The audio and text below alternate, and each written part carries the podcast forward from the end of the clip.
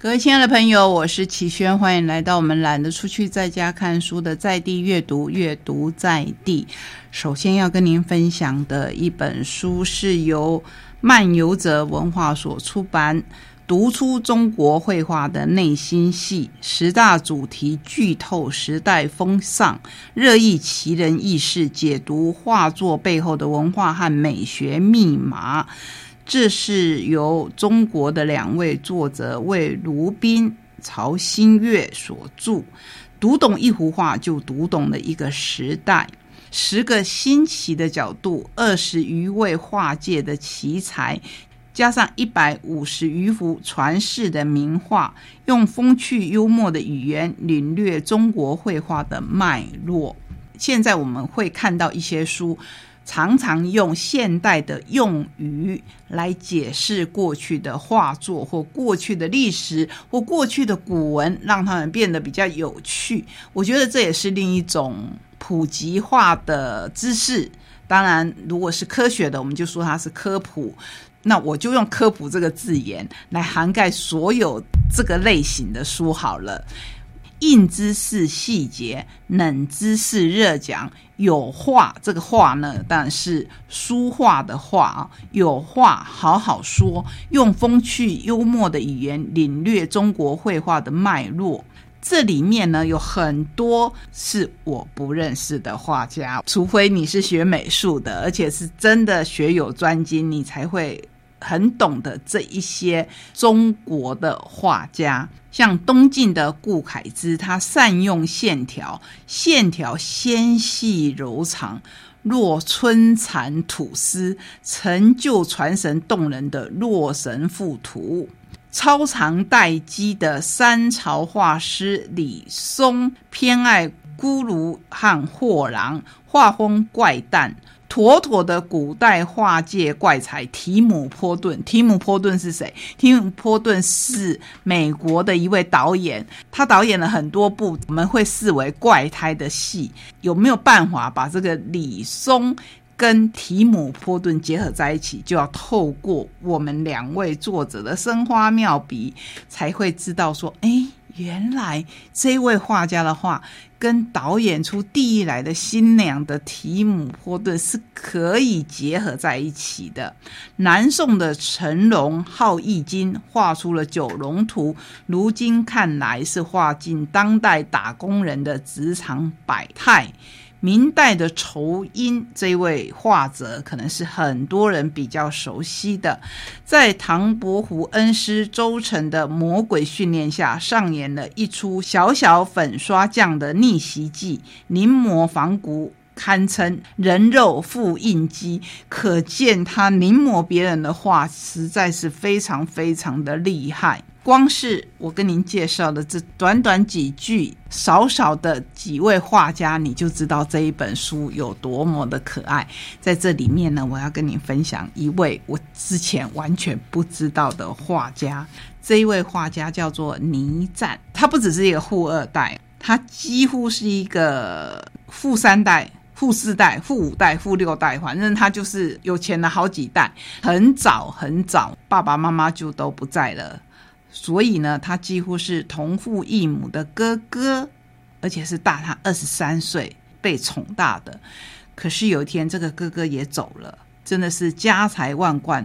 他后来突发奇想，别人是把这个钱可能拿来享受，就觉得说，嗯，已经很赞了。他不是诶，他觉得我不如盖一座私家的博物馆吧。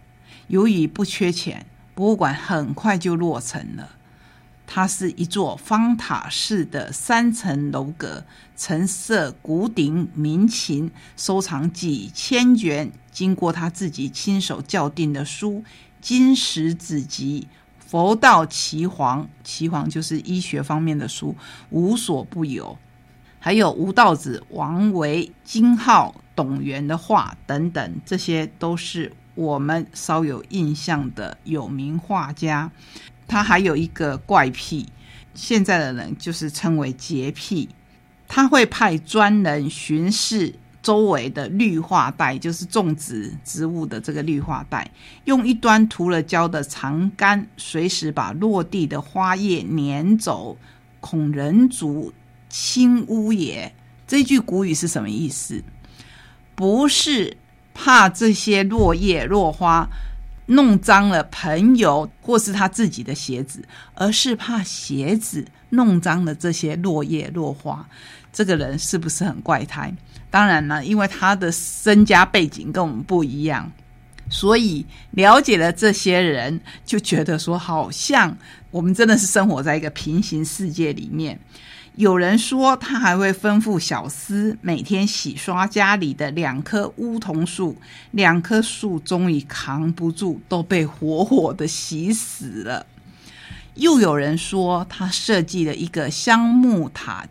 香木搭建的空中厕所，下铺雪白的鹅毛，排泄物一落下，立刻被鹅毛覆盖，不闻一丝晦气。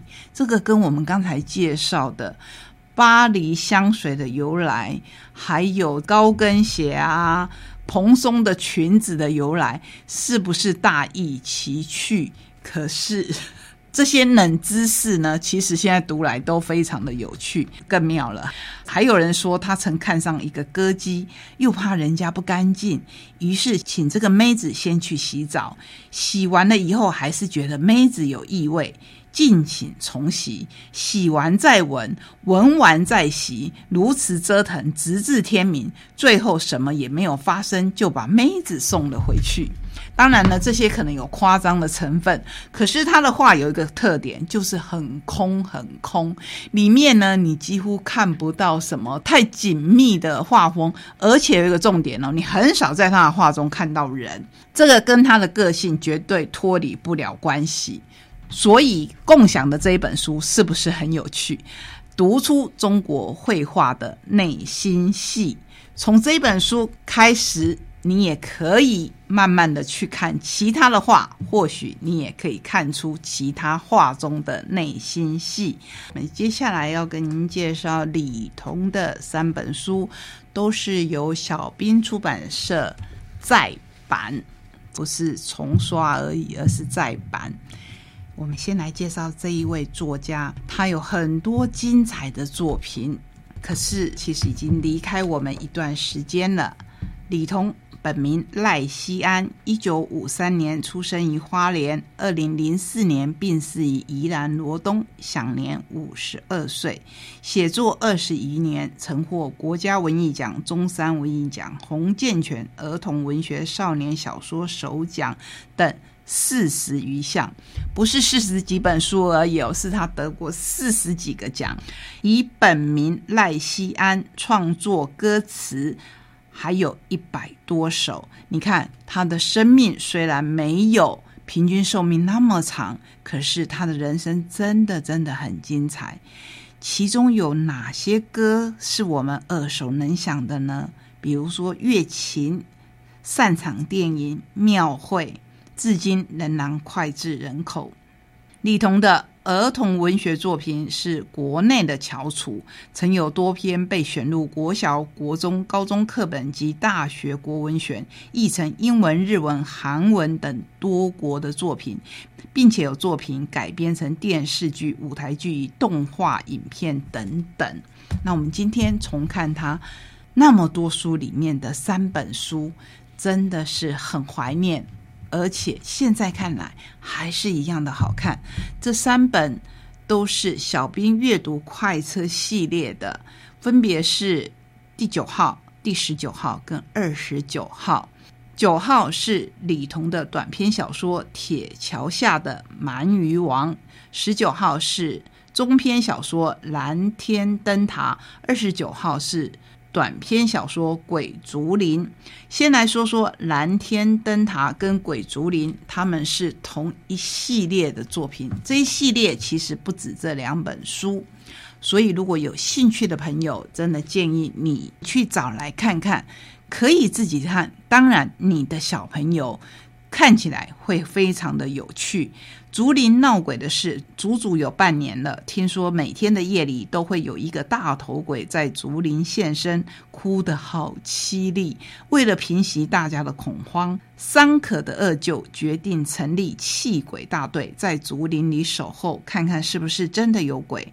这是一个充满关怀跟温暖的故事，让读者更能懂得以同理心来对人。除了此篇故事之外，书中还收录了更多李彤老师的短篇小说作品，主角都是桑可，主题则有许多不同的面向，例如两性之间的相处、对自我的肯定、超脱物质的心灵满足，偏偏都值得细细的品味。那再来看看，也是由桑可为主角的《南天灯塔》。两个男孩在七月的海域意外失踪，他们究竟怎么了？难道真的离开这个世界了吗？这种来不及长大就走了的遗憾与伤痛，给了主角桑可警惕与反省的机会。在桑可不放弃希望、持续搜寻两位好友的过程当中，他一面止痛疗伤，一面在回忆里不断的自我反省。恰好又适时的遇上一名长者给予指引。终于让桑可冲破了迷惑、困顿与彷徨之王，成功的找到自我。其实呢，这两本书还有一个重要的地方，也就是在书最后面，知名的儿童文学作家陈兆仪也是有作品收录到国小课本里面的这一位作者，他说。他认为桑可其实是李彤自己少年的写照，也因此我们看这一系列的作品会格外的有感觉，会格外的有同理心。相信不管经过多少年，青少年的心中都会有一个桑可，也就是会有一个李彤。那我要来介绍。铁桥下的鳗鱼王也是我们今天的据点之书，我自己很喜欢这一本书。四个身体有残缺的自卑少年，因为同病相怜，经常凑在一块儿欢会时日。有一次，他们在葫芦塘遇到一位捞捕鳗鱼的独臂青年。这位青年虽然残缺，却有着神奇的捕鳗技巧。少年们不知不觉产生移情作作用，将他视为偶像和英雄般崇拜，暗中称他为鳗鱼王。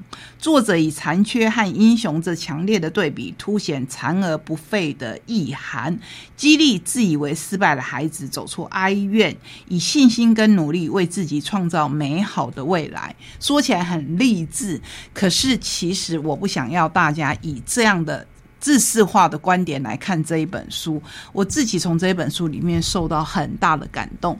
这四个少年为什么会逃学，进而跟鳗鱼王有了更深的？联系，那是因为他们在学校都被列为要减重的，或是在那个时代说成是要减肥的少年，所以呢，学校制定了很多的规则。那他们四个死党呢，都是胖胖的，喜欢吃一些我们所谓的垃圾食物。后来有一天，他们实在受不了学校的魔鬼训练了，干脆决定要逃亡，就逃去了葫芦塘里面。认识了鳗鱼王，那鳗鱼王缺了他的右臂，可是他光靠左臂可以抓到好多好多的鳗鱼。这里面有什么故事呢？我想我就卖个关子，可是非常的感人。同时呢，当然有时空背景的影响。我自己看这本书的时候，我一直在想，如果是放在现代，这根本就是霸凌哦，就学校的一种霸凌，怎么可以这样子让孩子受到了屈辱？你当然是要为他们好啊，可是真的简直是用修路的方式来让他们为所谓的身体健康而努力。可是当他们跟鳗鱼王相遇，鳗鱼王就教他们游泳。用更自然的方式让身体更健康，所以今天在我们共享的好书里面介绍给你这三本我觉得非常好看的桥梁书。最重要是它真的是历久弥新，希望不管是之前的小朋友，现在的大人，也可以为您家的小朋友找来李彤的作品细细的品尝。谢谢你跟我们共度今天的旅程，我们下个礼拜同一时间空中再会，拜拜。